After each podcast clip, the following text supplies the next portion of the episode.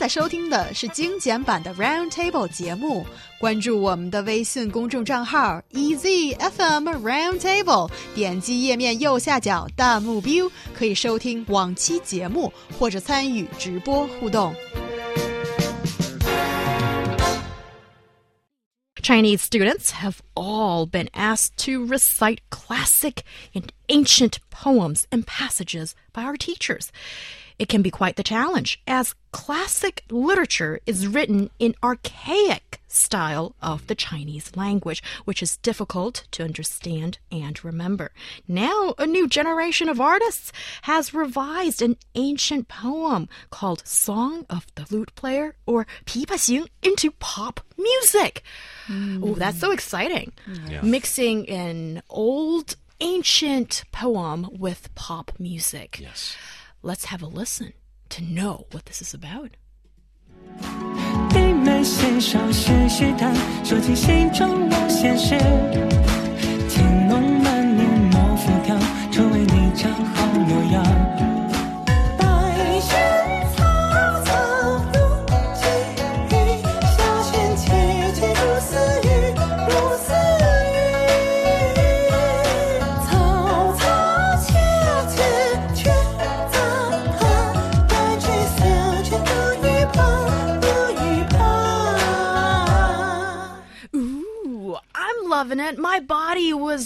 was I was trying to control myself, but I was sort of like bumping. Yeah, me too. I'm looking forward to the remix.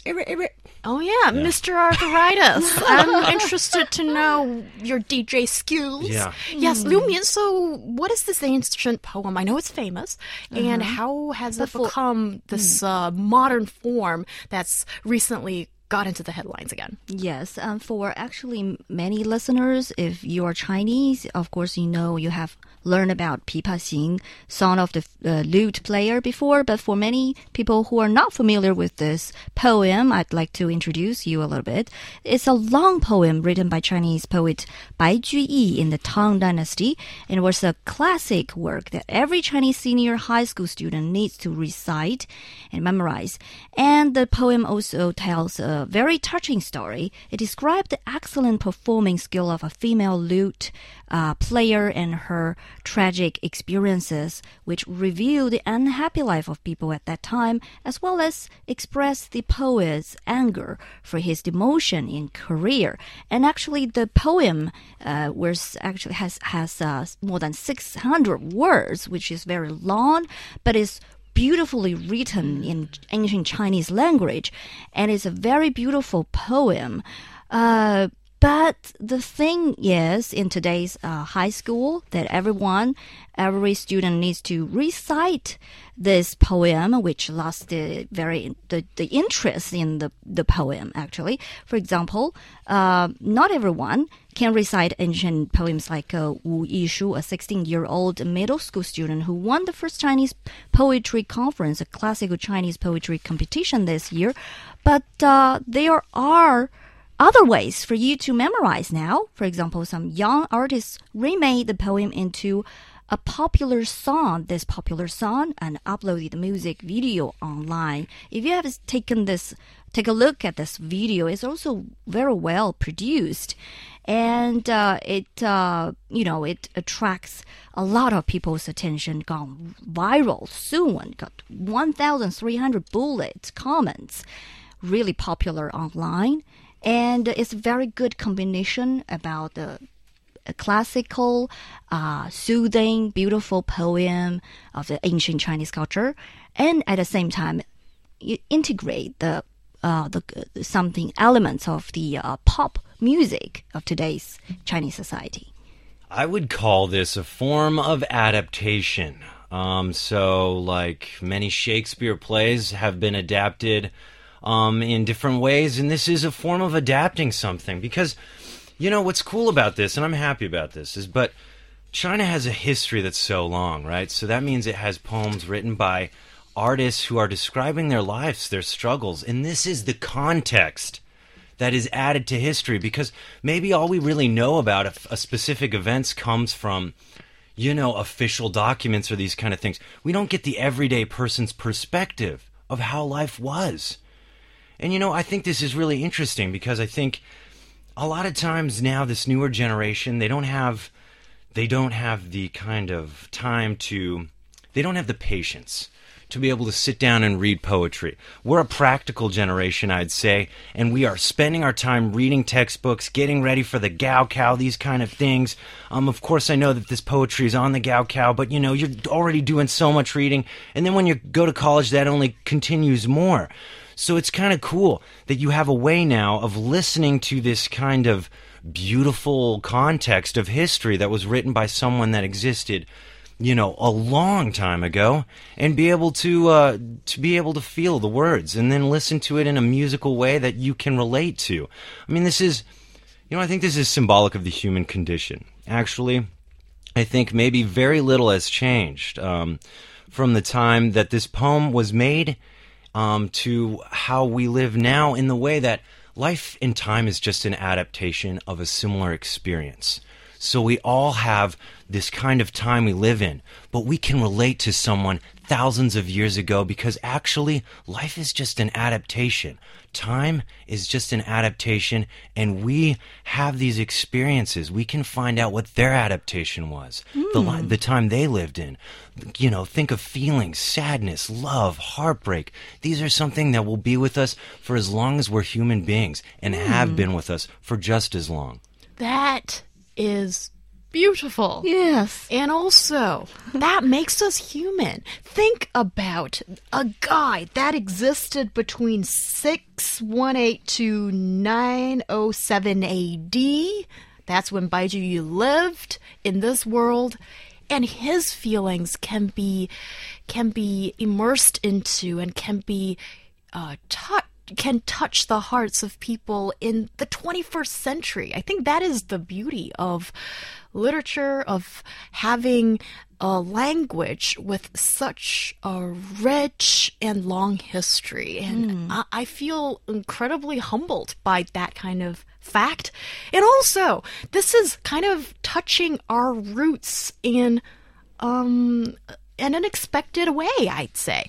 Because when you look at ancient Chinese poems and uh, some of these passages that we need to recite today, uh, like passages from Shi Jing or from Chu Ci or um, Yue Shi, all kinds of poems from uh, hundreds, if not more than a thousand years ago, they used to be sung.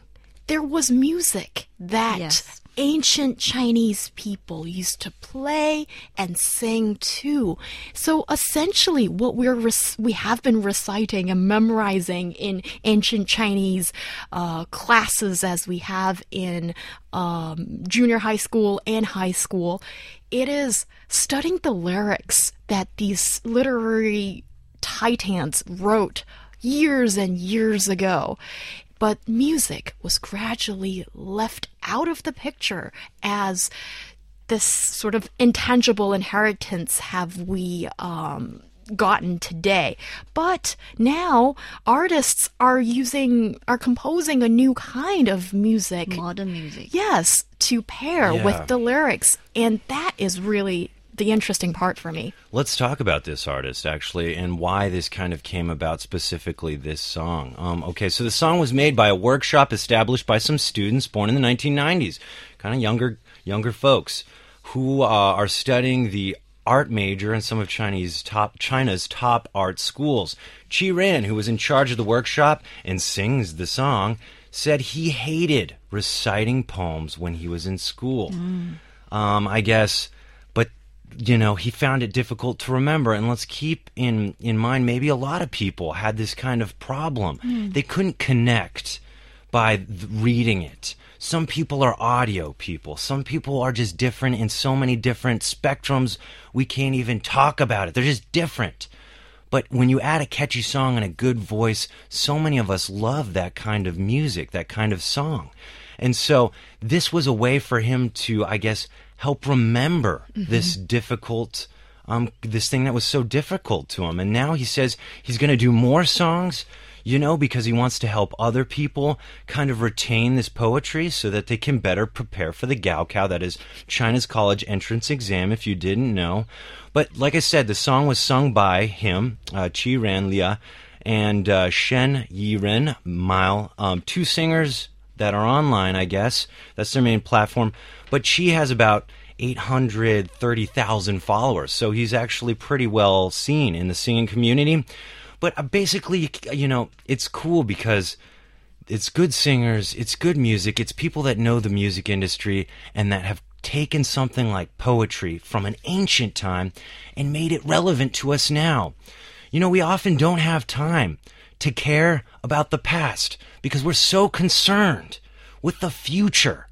But now this has made something that is in the past, so far in the past, relative to us now because everybody likes listening to music. So, how great is it that now your kids are listening to something that has history, that teaches them history, instead of a Kesha song about shaking your thing on the dance floor?